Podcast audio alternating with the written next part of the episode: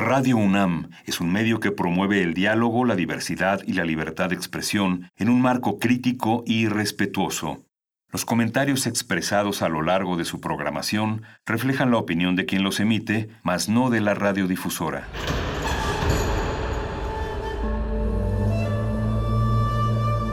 Un templo para la apreciación del ser mediante el sonido.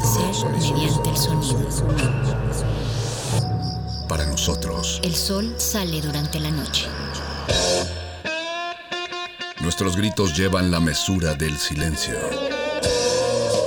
Y el descontento está lleno de baile y risas. A todo, incluso a nosotros, nos resistimos. La universidad Ustedes y nosotros somos la Resistencia modulada.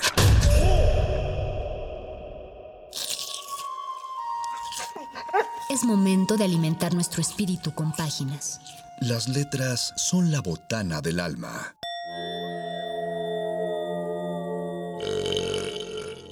Recuerda la máxima. Los libros son como los tacos. Aún los malos son buenos. Muerde lenguas.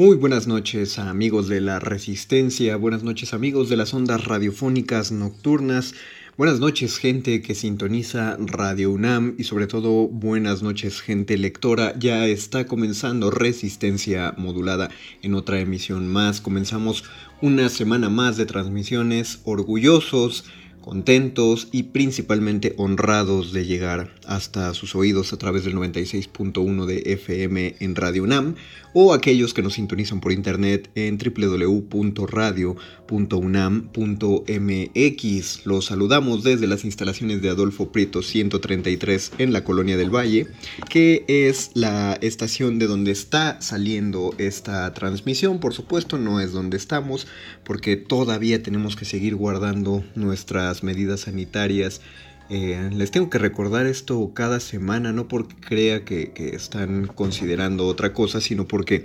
constantemente recibimos mensajes de, amigos, de nuestros escuchas fieles, que preguntan que cuándo volveremos al aire. Nada, nada nos gustaría más que continuar con la interacción que solíamos tener con la audiencia a través de redes sociales.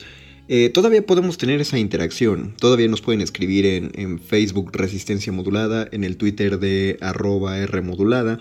Eh, les daría un correo de contacto, pero la verdad eso tarda más en llegar. Me gusta más que llegue a través de las redes sociales, pero sí entiendo, no es la misma interacción. Cuando estábamos en vivo podíamos leer sus mensajes al, al calor del, arranque, justamente en el, en el, momento en el que ustedes lo enviaban y entonces ya construíamos una, una plática pues más sabrosa, ¿no? Como, como tienen que ser todas las pláticas, eh, no, no como estos monólogos que tengo que soltar eh, cada, cada noche, cada dos semanas. Lo, mencioné mal, no, no, es tanto así como una obligación que tengo que soltar, sino que es las condiciones en las que estamos, ¿no? Debemos monologar de esta manera por, por ciertas facilidades eh, al momento de hacer la producción, no, no hemos podido hacer la transmisión conjunta. Mi compañero Luis Flores del Mal, a quien le mando un saludo, un caluroso saludo, y un servidor, el Mago Conde, saludándolas, saludándolas y saludándolos desde estas ondas radiofónicas. Eh, pero bueno, hacemos lo mejor que podemos con, lo que tenemos a la mano, justo como, como el resto del mundo ha hecho a lo largo de estos meses. Ya, ya vamos levantando, no solo vamos levantando la curva, que lamentablemente se desaplanó, pero vamos levantándonos todos alrededor del mundo ya. Este esfuerzo está un poco más cercano de, bueno, cada día va a estar un poco más cerca de terminar. Eh, como diríamos en mi familia, cuando menos falta menos que cuando empezamos, ¿no? Y, creo que hay que intentar ver un poco el vaso medio lleno. Eh, lo que estoy diciendo puede sonar terrible y a la vez alentador y, sin quererlo. Me, me, encantaría decirles que lo estuve planeando y que así estaba pensado, pero no, la verdad me salió de una forma muy natural porque el día de hoy vamos a hablar acerca de lo feo, lo grotesco. ¿Por qué, por qué lo, lo puse como en ambas palabras? Eh, realmente me hubiera gustado dejarlo solo en lo feo eh, y no decir lo grotesco, pues eh, feo es una palabra que apela a los gustos estéticos, pero creo que al, mismo tiempo es muy general y engloba muy bien, define muy bien la temática de este programa. ¿Por qué no lo dejé en lo grotesco? Bueno, lo grotesco tiene una, connotación muy específica en mi, en mi formación, en la formación teatral lo grotesco tiene que ver en particular con uno de los géneros del drama, que es la farsa, y también vamos a desentrañar de dónde viene esa etimología, pero no, no alcanzaba a abarcar todo. Creo que se complementan muy bien ambos, ambos términos para hablar acerca del tema que nos va a convocar esta noche. Generalmente antes de, empezar mis charlas, estas estas pláticas, que me gusta sentirlos como pláticas, me gusta imaginar, eh, imaginarlas y imaginarlos detrás de la bocina, entablando una plática conmigo, no es un, no es un monólogo, como dirían en Lelutier, no es un monólogo, aunque estoy hablando solo, sí le estoy hablando a alguien, siento que con su escucha me responden, por lo tanto, al ser de dos personas, sería, no es monólogo, es biólogo, eh, y, me, eh, me gustaría convocarlos a que dijeran, cuáles son los textos más feos que conocen, pero ah, antes de, pedirles que lo compartan en redes sociales o que comenten al, respecto, habría que definir a qué, a, qué, a qué tenemos que definirnos como algo feo. ¿no? Eh, creo, quiero que nos alejemos de lo subjetivo. Cuando digo lo subjetivo, hablo acerca de los cánones estéticos que puede haber en cada persona, porque a partir de ese momento eh, es curioso, todos estamos, quiero pensar que estamos de acuerdo en que lo feo cae solo en el ojo del contemplador, pero al mismo tiempo sí hay algo que se puede definir de manera general, de manera eh, total, un consenso acerca de que algo es feo, ¿no? Eh, y aún así, entre todos formaríamos un enorme ojo único de un solo contemplador y tendríamos que dividirlo no solo en cuestiones geográficas, sino eh, temporales, me, parece. Ah, creo que todavía no me estoy definiendo claramente. Eh, quiero, quiero poner un ejemplo, un maestro de dramaturgia, disculparán las, como dicen los maestros, perdón, perdón niños por la palabrota que voy a decir. Eh, decía este maestro de dramaturgia, el maestro Fernando Martínez Monroy, a él no le gustaba que en, sus, en su taller de dramaturgia definiéramos las obras o los fragmentos de obras como bonitos, porque él decía que bonito hasta un pinche aguacate. Y esa frase a él se la había dicho un maestro suyo de pintura, eh, justamente al momento de definir las pinturas. Eh, no, no, estaba bien decir que una pintura había quedado bonita, porque bonita hasta un pinche aguacate. Si está bien pintado, por supuesto, y hay de aguacates a, aguacates. Eh, en general, Creo que mientras estén, mientras no estén oxigenados, son, son bonitos todos. Me declaro fan del aguacate. Eh, pero entiendo por dónde va la línea, es decir, si hablamos acerca de que algo es, bonito, hasta la palabra, conforme uno más se adentra en, en, los estudios estéticos y sobre todo en la apreciación de aquella entidad tan efímera y tan extraña que llamamos el arte, eh, la palabra bonito se queda corta muchas veces se queda corta y al mismo tiempo en, ciertos puntos, en ciertos aspectos, ciertas obras, parece que lo define muy bien. Y sin embargo volvemos a caer en la cuestión del ojo del contemplador. No deberíamos considerar, eh, y, esto hay que aclararlo mucho, a lo bonito, ah, ahora que, paréntesis, cada vez que digo bonito, sé que estoy diciendo como, o más bien siento que estoy diciendo el diminutivo de algo. Ah, ojalá estuviera hablando con Luis Flores, que es el lingüista y que él me podría explicar la etimología de la palabra, pero bonito es como si existiera un bono, lo cual implica algo bonito pero más grande. O, bueno, todos los bonos son bellos, sobre todo los monetarios. en fin, regreso de esta, de esta disertación que no sirvió para nada. Eh, lo, lo, bello no debe confundirse con lo bonito, eso es, eso es particular. Eh, generalmente, si nos pusiéramos a hacer una, lista de, sinónimos, eh, alguien podría decir que lo bonito es sinónimo de lo bello. Sin embargo, como dice un amigo mío, Víctor Adrián García Córdoba, al cual, el cual pueden escuchar algunos martes en el Calabozo de los Vírgenes, él me enseñó que no existen los sinónimos o, que sí, no, no deberíamos tratarlos. Para aquellos que trabajamos con la palabra, no deberían existir o no existen más bien los sinónimos. Porque si tenemos dos palabras para decir lo mismo, entonces ¿para qué tenemos dos palabras? En ese sentido, parece un despropósito decir que, tenemos eh, bonito para algo que es bonito y bello para algo que es muy bonito, ¿no?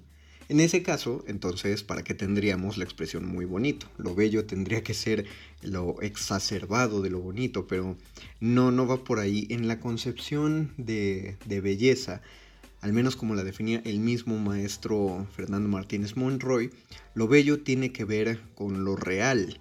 Ah, ahí parece que entra otra vez la, discusión acerca de, de, qué es lo real, sobre todo ahora que vivimos en, en virtualidades tan extrañas y que nuestra misma realidad, nuestra misma normalidad se ha transformado eh, a un grado tan, tan inmenso ¿no? en, estos últimos meses. Eh, pensemos, perdón, perdón, no era tanto lo real, sino la verdad. La verdad es bella. Lo bello, la belleza, la sensación de belleza en un espectador del arte es el momento en el que está apreciando la verdad. Eh, Puede, parecer que me quedo muy corto en esto si les digo que el fin último del arte es encontrar la verdad. Pero por favor, si alguien tiene otra definición, solo les pido, no estoy, eh, bueno, por supuesto que lo estoy diciendo como una definición eh, total, si no, no lo diría, pero al mismo tiempo estoy, estoy abierto al diálogo, no estoy tratando de imponer esta visión ante ustedes, solo les pido que mantengamos la mente abierta a esta idea y si alguien eh, tiene una manera de, debatirla o de complementarla o de negarla. Eh, ahí sí espero los comentarios en Facebook, Resistencia Modulada, Twitter, arroba R Modulada. Eh, regreso a esto. ¿Cuál, ¿Cuál sería el descubrimiento de la verdad? Eso es lo que implica cada una de las obras de arte que leemos, que escuchamos, que vemos, contemplar, etc. había un ejemplo que a este, al, al, maestro Monroy le gusta iba a decir le gustaba, pero últimamente no he ido a sus clases, así que eh, desconozco si aún usa el ejemplo, pero, pero me parece que quiero pensar que aún lo, lo, utiliza de uno de los encuentros que uno suele tener con la verdad, que es el momento en el que uno se para frente al Partenón o frente a la pintura de la Gioconda, conocida comúnmente como la Mona Lisa, ¿no? En el momento que nos paramos ante estas obras de arte, estas piezas de, de la arquitectura y de la plástica, experimentamos la belleza porque al mismo tiempo estamos experimentando la verdad que nos transmiten. La verdad puede ser un, experimento muy individual entre una persona y otra, ¿no? Eh, el mensaje que te transmite el Partenón es muy distinto al que le va a transmitir a una persona que está a tu lado, pero, pero finalmente vas a dar con, con algo que te...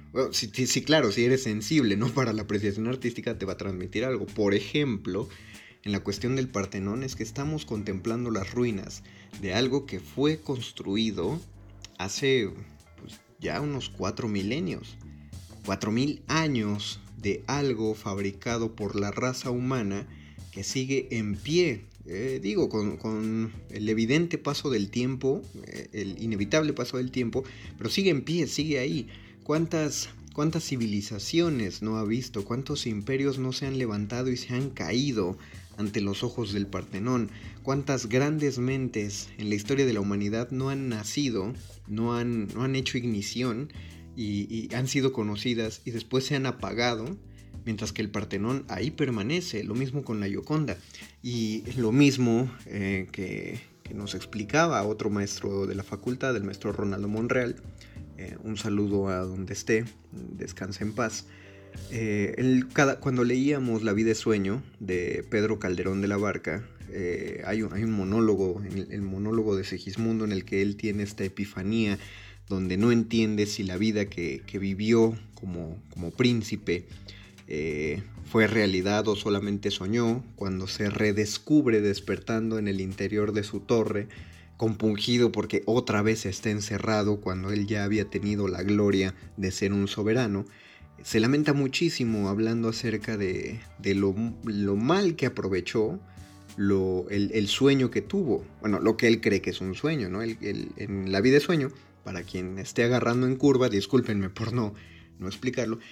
Eh, quien, quien, no haya leído La vida de sueño de Pedro Calderón de la Barca, eh, a grosso modo, Segismundo eh, es un príncipe, pero fue encerrado desde su tierna juventud en una torre porque su padre eh, tuvo un presagio funesto de que él iba a ser un muy mal gobernante, iba a ser un tirano. Entonces, para evitar que gobernara, lo encerró en una torre. Segismundo crece toda su vida eh, con mucho rencor por estar encerrado en esa torre, pero él no sabe que es un príncipe. En su vida él no sabe que era un príncipe, solo sabe que está encerrado y ese es su gran lamento. ¿Qué delito cometí? Contra vosotros naciendo, le dice a los cielos, aunque si nací ya entiendo qué delito he cometido, bastante causa ha tenido vuestra justicia y rigor, pues el delito mayor del hombre es haber nacido. Eh, muy nihilista Segismundo, pero expresa eh, cómo él está, él, él, se siente que está siendo castigado solamente por haber nacido y esa es su concepción de la figura humana y aunque sea su concepción particular, expresa muy bien lo general. Eh, ¿Entienden cómo, es que la verdad sí nos golpea? Segismundo se lamenta y dice que el pecado del hombre, el, el, crimen del hombre es haber nacido y ya con eso merece ser castigado. Pero eso lo dice él porque está encerrado en una torre. Pero si lo decimos nosotros, si lo pronunciamos, nos sentimos también eh, eh, como parte de ese monólogo, es decir, un día nacimos y 33 años después estamos aquí pagando impuestos. 33 años después tenemos que trabajar, tenemos que ser productivos, porque si no trabajamos no nos dan dinero y ese dinero lo necesitamos para conseguir comida, la comida que debería ser un derecho, bueno, que es un derecho humano, el techo que es un derecho humano, el agua caliente. Todas esas cosas tenemos que pagar por ellas y nuestra penitencia, según eh, las enseñanzas religiosas, nuestra penitencia es trabajar. Necesitamos ganarnos el pan con el sudor de nuestra frente. Es un castigo.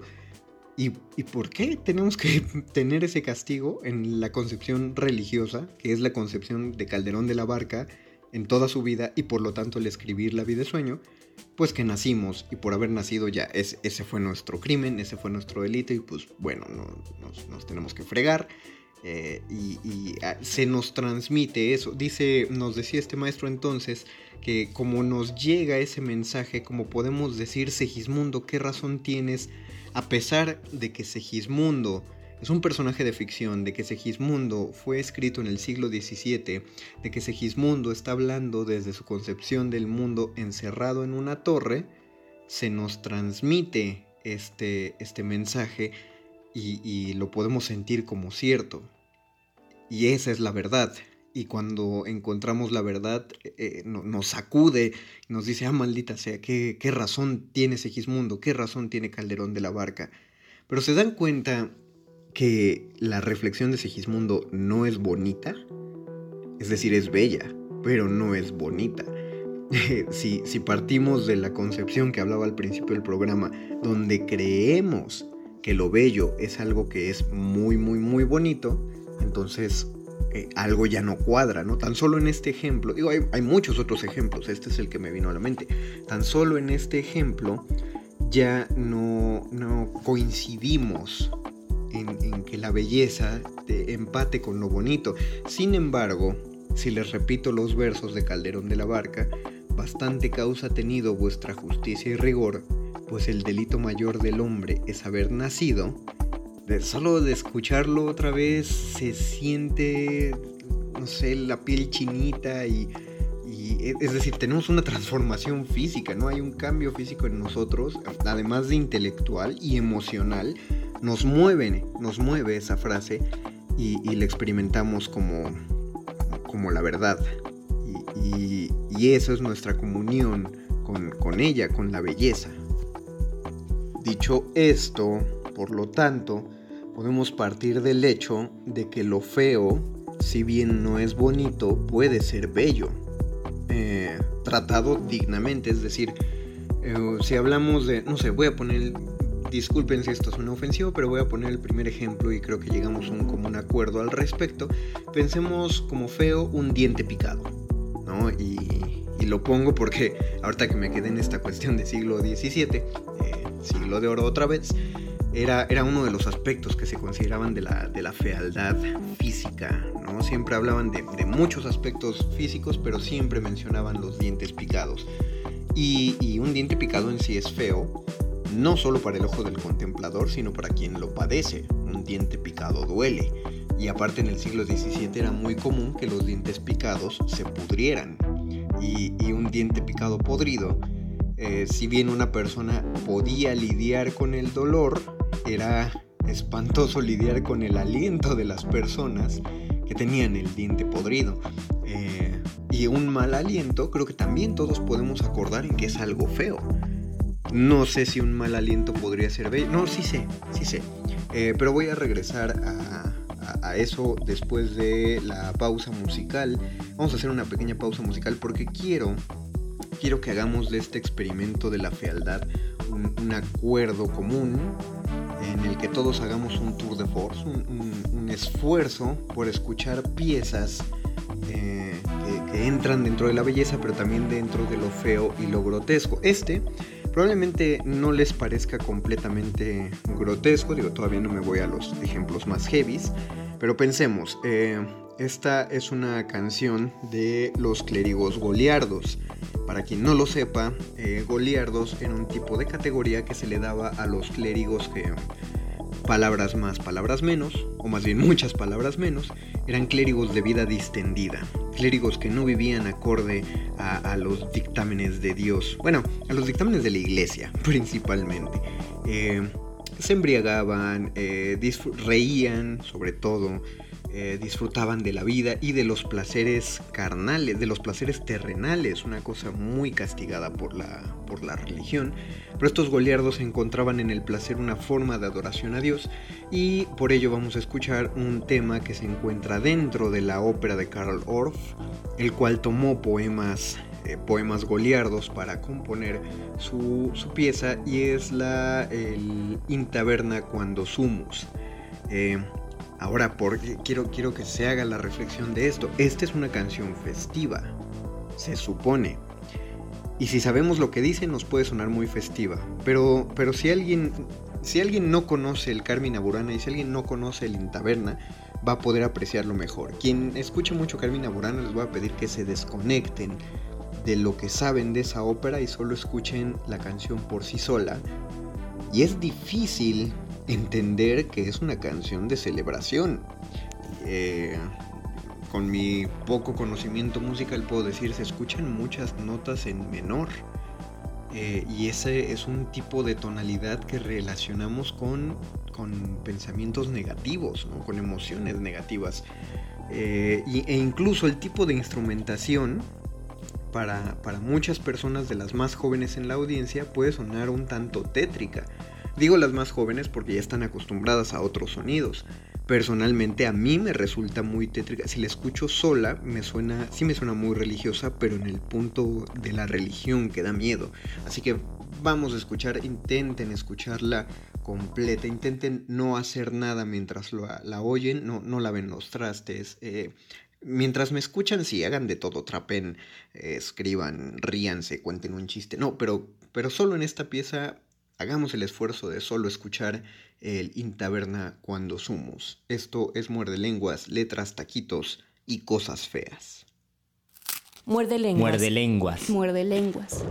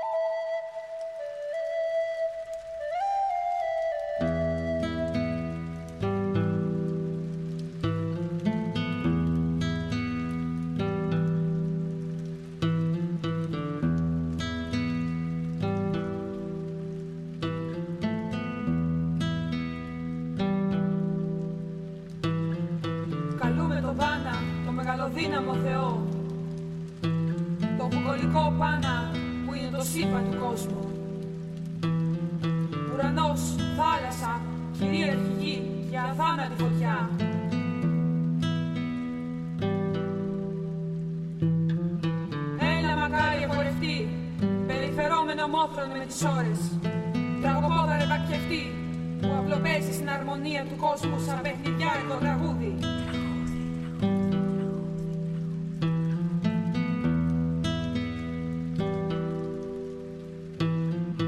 Πάνα παίξε μουσική για μας και εμείς θα χορέψουμε κάτω από τις μελωδίες της φλογέρας σου.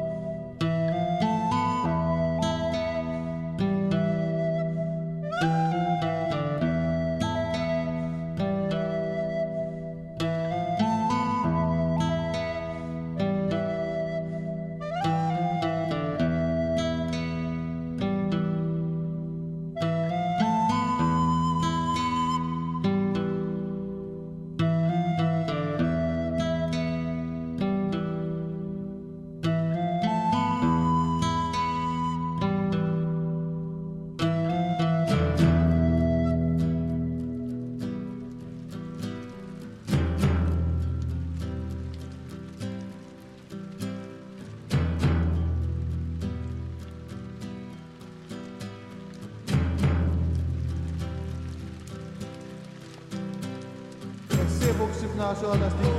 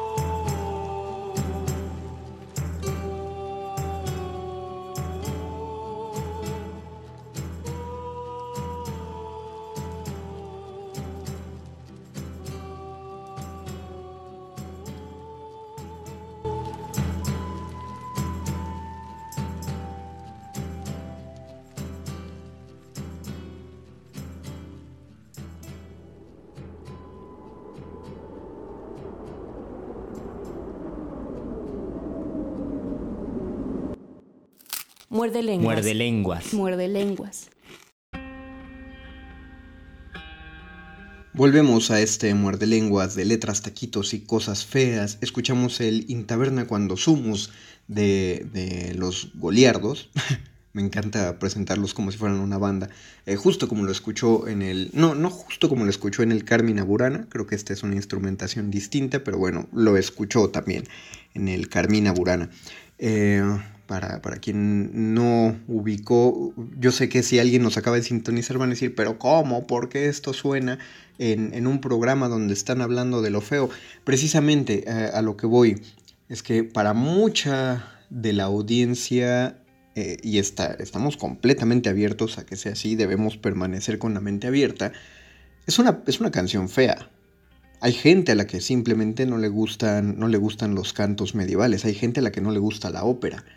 Si hablamos en cuestiones estéticas puede ser fea, ya que si hablamos en cuestiones históricas, para la iglesia era una, una pieza fea porque todo lo que hacían los goliardos era feo. Eh, y quiero recalcar que lo feo puede ser bello. Eh, eso, es, eso, es, lo que estaba haciendo la definición al principio de, de este programa, en el segmento anterior, eh, que no debemos confundir entre lo feo y lo bello. Lo bello es, lo verdadero, explicaba, y nos causa una conmoción en el cuerpo, y lo feo es simplemente una, forma de juzgar, un, una calificación bastante subjetiva que cada quien tiene. Les decía que un, un, ejemplo de algo feo, muy siglodoresco, pero también muy permanente, es el aliento, el mal aliento. El mal aliento es feo, Pero eh, preguntaba, no se me ocurría cómo el mal aliento podía ser bello, pero inmediatamente recordé que sí. Y no soy solo yo, no es solo una concepción personal, sino que vamos a, conocerlo del mismo Erasmo de Rotterdam. Eh, y cuando puso en palabras de la locura como el amor tiene, el amor funciona gracias a la locura. Para quien no ubique el, libro, se lo recomiendo muchísimo. Es uno, me parece que es uno de los primeros libros de ensayo, de ensayo que yo leí, ensayo ficcionalizado. Eh, si la definición está mal, pido a los ensayistas o a los académicos de la audiencia que por favor me corrijan. Facebook Resistencia Modulada, Twitter arroba R modulada. Me parece que es un ensayo ficcionalizado porque lo que hace Erasmo de Rotterdam en el libro Elogio de la Locura es que pone en voz de un personaje que es la misma locura, la diosa locura, pone en su voz una variedad de, de, disertaciones acerca de por qué la locura es necesaria y, recurrente en nuestras vidas, por qué apelamos a, a que, a, a, que la locura nos ayude a vivir. Bueno, en un episodio de, de ese libro habla acerca de cómo la locura, el amor no funcionaría sin la locura, el amor es, sería imposible sin la injerencia de la locura y dice y se me pueden olvidar muchas partes del elogio de la locura, pero esta, esta se me quedó muy clavada en la mente, donde dice, ¿de qué otra manera soportaría el amante, soportaría un amante el aliento de su amante si no fuera gracias a la locura?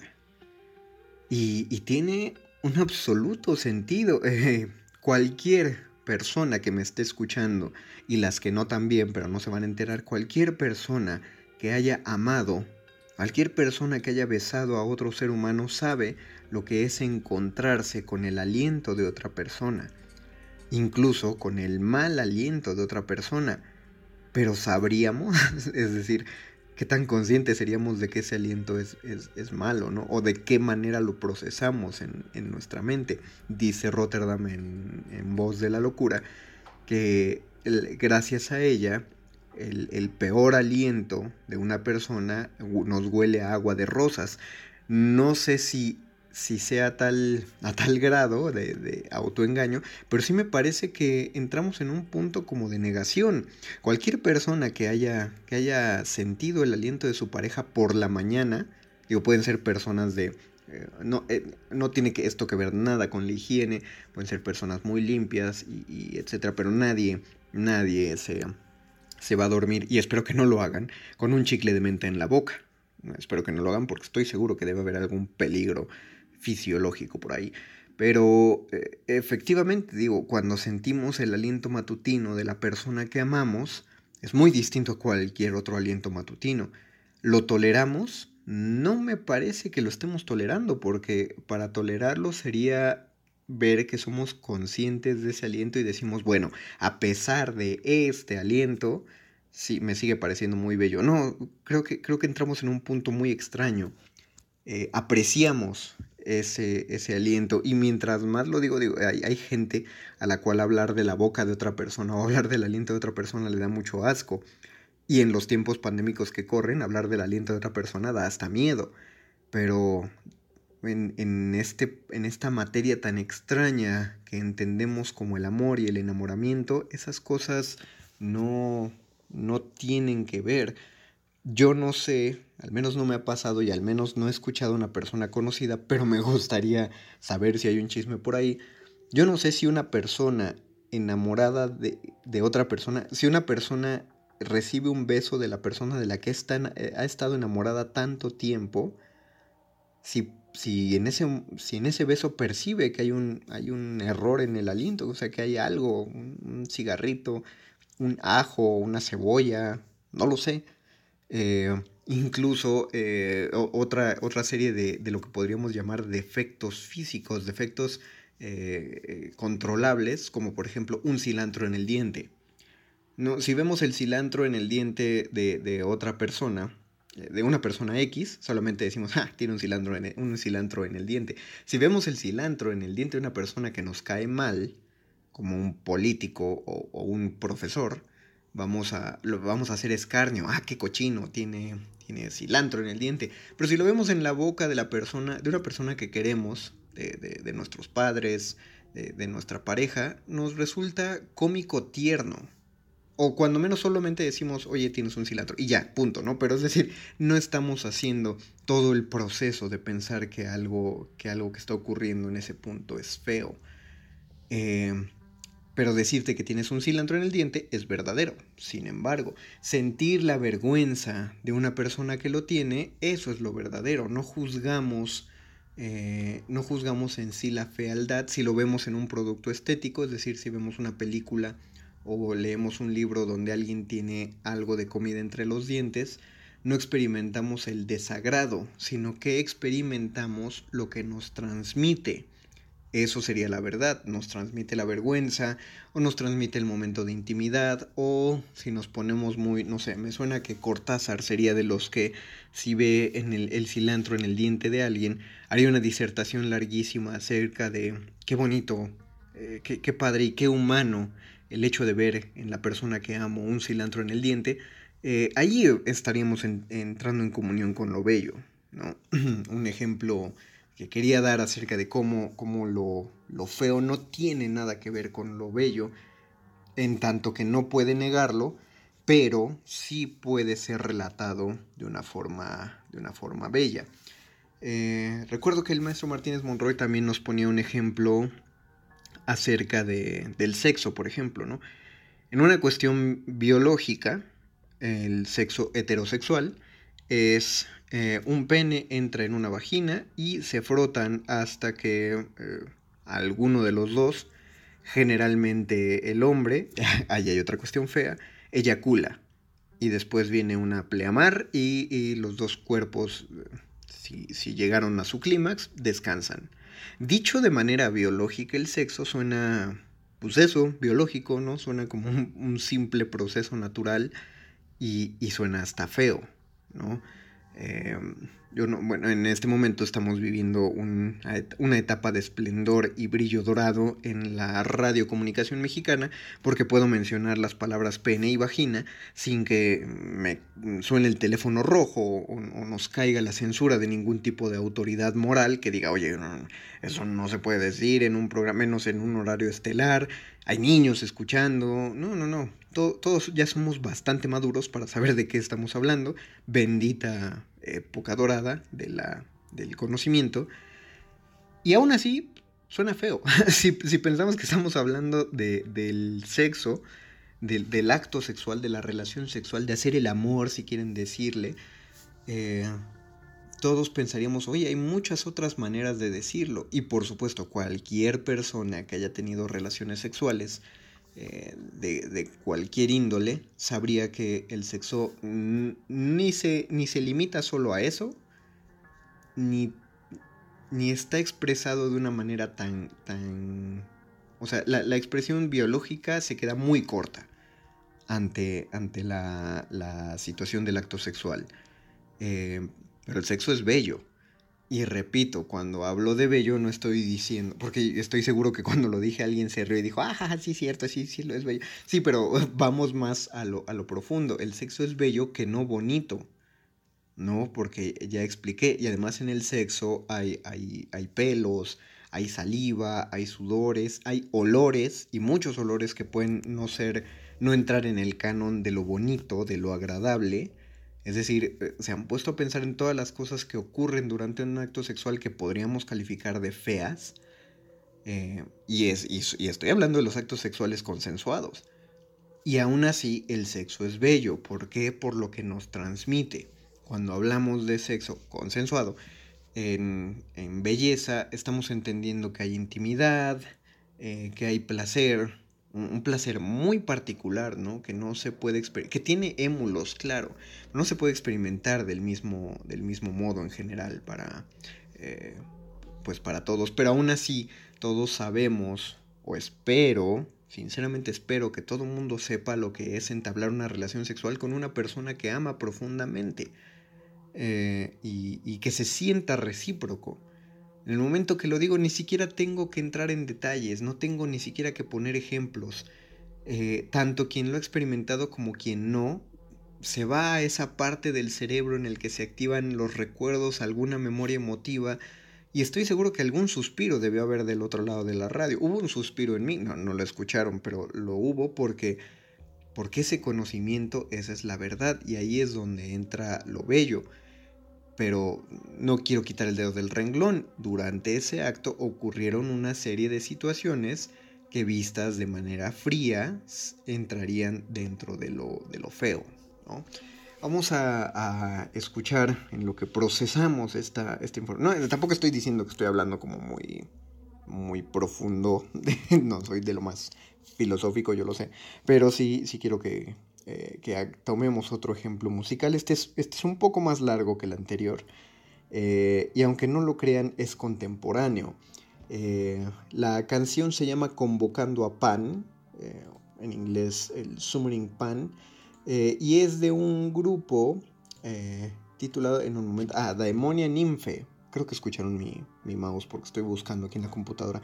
Daemonia Nymphe es una, es una banda griega una mm, banda de música alternativa griega eh, que podría ser catalogada dentro del neofolk o el neoclásico. Es decir, toman piezas de su folclore, de su, de su música clásica y las, las interpretan eh, pues podemos decir de cierta manera de forma contemporánea.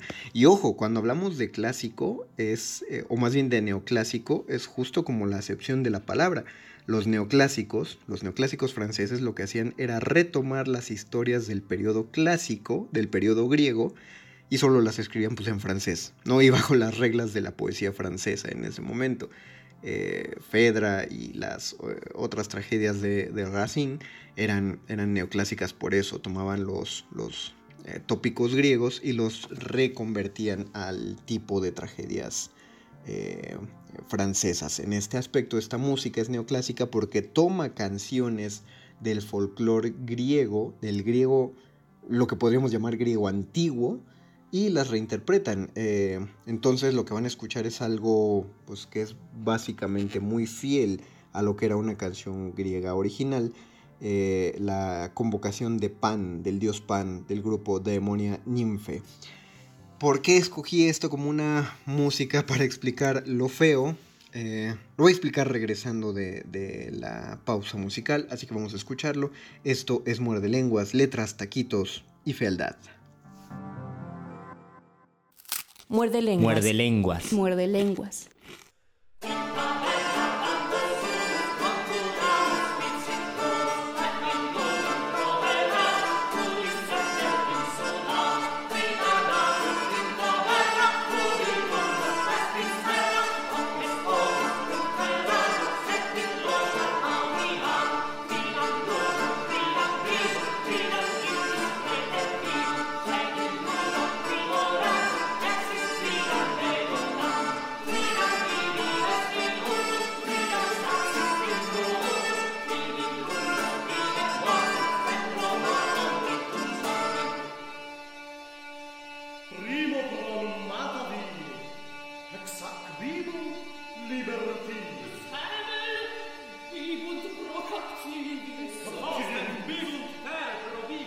Regresamos a Muerde Lenguas. Lo que escuchamos fue al grupo Daemonia Ninfe.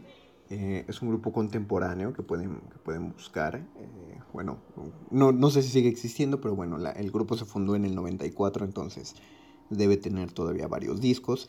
Y la canción que escuchamos fue eh, Convocando a Pan, Summoning Pan, basado en las piezas clásicas eh, de la música griega antigua. ¿Por qué escogí esta canción para, para hablar acerca de lo feo? Bueno, independientemente de cómo les haya parecido, estoy seguro que no faltó y, espero que no faltara en la audiencia quien considerara esta canción como fea. Eh, el, culto al dios Pan es parte de, bueno, era considerado dentro de lo feo, pues, de lo que ahora consideramos grotesco. Uh, ¿A qué se le denominó grotesco en, en nuestro periodo, eh, en, en, nuestra temporalidad, en la modernidad? Lo grotesco eh, tiene, tiene que ver con su etimología de lo grutesco. Lo grutesco era lo que se había encontrado en las grutas, que se había encontrado en las grutas pinturas rupestres no rupestres, porque no eran de ese periodo, sino que eran, eh, eran pues pinturas griegas, pues no, no es rupestre, discúlpenme, me confundí. Pero bueno, eran pinturas hechas en las paredes donde la figura humana estaba exagerada en algunos aspectos. De pronto encuentran figuras con dedos muy largos, con cuerpos mm, eh, distendidos y, y sobre todo cuando hablamos de los mitos al dios Pan, pues con unos falos enormes, ¿no? Es decir, miembros, unos penes grandes muy grandes, excesivamente grandes. Y, digo excesivo porque estamos hablando de niveles que superan lo, lo pornográfico que hemos visto. Eh, entonces estas figuras eh, que no entraban en el canon de lo estéticamente bonito, eh, pues eran consideradas feas, pero se le llamó grutesco porque se encontraba en las grutas y de ahí es de donde proviene lo que conocemos como grotesco. Ahora lo grotesco no tiene que ver con algo que muerde lenguas, muerde lenguas, muerde lenguas, sino que es algo que eh, se escapa, eh, no cuadra con lo que denominamos bonito. Y, y, estaba a punto de decir que no cuadra con lo que consideramos bello, pero lo grotesco sí puede ser bello en tanto la representación que hace, ¿no? Esta música, esta música es grotesca porque el culto a Pan es, es grotesco. El culto a Pan desde los griegos era considerado grotesco. Por eso el culto a Pan tiene que ver con lo cómico y me parece que desde ahí la comedia está cargando con el estigma de que la comedia no tiene todo lo bello que sí tienen eh, los otros géneros más solemnes, principalmente la tragedia. Todo, se remonta a los griegos, como, como en la mayoría de las áreas del conocimiento humano occidental. Eh, la, la, tragedia tiene su origen en los ritos adionisos, ¿no? Y, pero, pero los ritos más, más solemnes y los ritos sobre todo urbanos, los que ocurrían dentro de las ciudades. Por supuesto que había vino, por supuesto que había baile eh, y, festejos y también había una implicación de placeres carnales, pero todo muy urbano, todo muy, muy pues oficialista, por, por así decirlo. Pero ¿cuáles eran los, cuáles eran los ritos adionisos que ocurrían en las comunidades rurales? Donde, es decir, esas eran las festividades en las ciudades donde se consumía el vino. Pero ¿cómo se celebraba Dionisos donde se producía el vino, donde se cultivaban las vides, eh, las vides, perdón, ah, pues eran unas fiestas eh, que eran llamadas faloforias. Como su nombre le indica, las fiestas de los falos. ¿Por qué? Porque una, una de las pues de, de, las festividades que tenían del, con la misma tranquilidad que en algunos pueblos de la Ciudad de México se hacen toritos de cohetes. Eh, entre los comensales se repartían unos falos enormes, gigantes, repito, exagerados del tamaño de brazos, y pues la gente se picoteaba con ellos, ¿no? ¿Y, y para qué hacían eso? Por supuesto que debía tener alguna connotación ritual, algo así como de espantar y la fertilidad y bla bla bla bla bla. Pero de seguro sí surgió. Estoy seguro que, seguro que para el segundo año ya lo hacían porque era chistoso. Ah, qué chistoso, tengo aquí el penezote y te voy a picar con él y ya. Y, y eso era el rito que, que hacían las comunidades rurales griegas. Con eso honraban al dios Pan. Con eso honraban al gran sátiro borracho que perseguía ninfas. Eh, eso era una festividad religiosa, por supuesto, mal vista por los, los siempre más ponderados eh, académicos de las urbes. Entonces los académicos de las urbes, al final de los ritos de Dionisos, interpretaban tragedias porque eran, eran elevadas y, representaban mucho mejor el espíritu, eh, o más bien el honor que le querían rendir a Dionisos, mientras que en las comunidades rurales interpretaban farsas, eh, farsas grotescas, comedia, pues, porque eran eh, espectáculos teatrales hechos para hacer reír a la gente. Probablemente la mayoría de estos improvisados. No hay, o al menos no sobrevivieron textos de estas farsas. Eh, y ustedes dirán, ¿y dónde quedaron las comedias griegas? Sí, bueno, pero esas comedias ya fue cuando, pues cuando la comedia se institucionalizó. Recordemos que en las funciones teatrales eh, griegas se representaba una trilogía de tragedias y al final una comedia. la comedia era para pues para pasar el mal trago de haber visto una trilogía de tragedias. Eh, vean qué curioso, ahí está la cosa, ¿no? Eh, la tragedia es considerada lo bello, lo elevado, y aún así dentro de la tragedia hay muchos, muchísimos pasajes. La tragedia funciona gracias a que existe lo feo. No me van a decir que es precisamente bonito el que Yocasta se saque los ojos después de enterarse de que el hombre con quien se estuvo acostando durante años era su propio hijo y que tuvo hijos de su hijo, es decir, que es madre y abuela de sus propios hijos al mismo tiempo.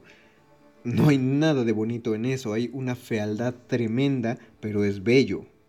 Y sin embargo, esa belleza, al relatar eh, verdades, eh, ¿cuál, era la, cuál es la verdad de Yocasta sacándose los ojos, pues que así se siente la vergüenza, que hay momentos, cuando uno experimenta una vergüenza tan profunda, también se quiere sacar los ojos o arrancarse las orejas o cortarse las manos, es decir, eh, espero que no, pero en algún punto de la vida hay gente que ha llegado a sentir ese grado de desesperación y, solo porque lo podemos experimentar a través de una obra de teatro existe la, verdad y por lo tanto lo bello, pero no es bonito, ¿no? Es, es, es bastante feo lo que ocurre. En una tragedia que es muy bella, en las tragedias griegas, todas ellas llenas de mucha verdad y de mucha belleza, hay tanta fealdad que necesitamos distenderla con otro tipo de fealdad, que es la fealdad de la comedia. Y la comedia por supuesto que es fea, es bellísima, pero por supuesto que es fea. ¿Qué, podemos esperar de un género que solo resalta los vicios de los personajes? Eh, es feo ser un celoso empedernido, es feo ser un hipocondríaco, es feo ser un avaro, es feo ser un misántropo. Pero hay una belleza muy, muy eh, palpable al momento de interpretarlo y de representarlo en escena.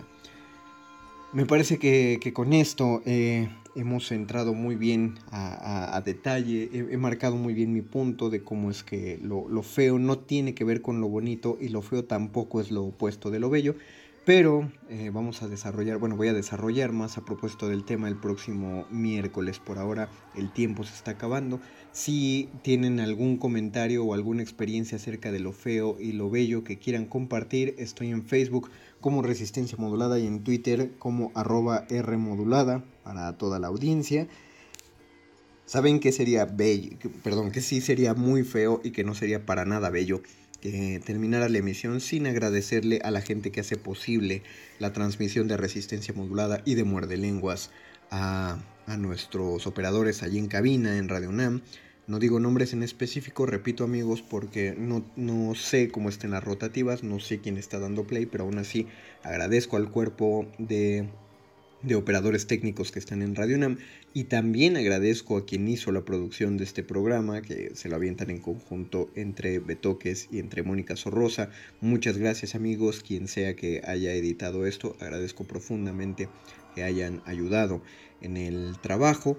Yo me despido a nombre de mi compañero Luis Flores del Mal, soy el Mago Conde y para cerrar, para irnos eh, aplicando de nuevo cómo es la, fealdad, como explica la, fealdad en cuestiones que, no conocemos. Eh, con, esto voy a ir, voy a ahondar más el próximo miércoles, pero es que cómo consideramos feo aquello que se sale de nuestros propios cánones estéticos.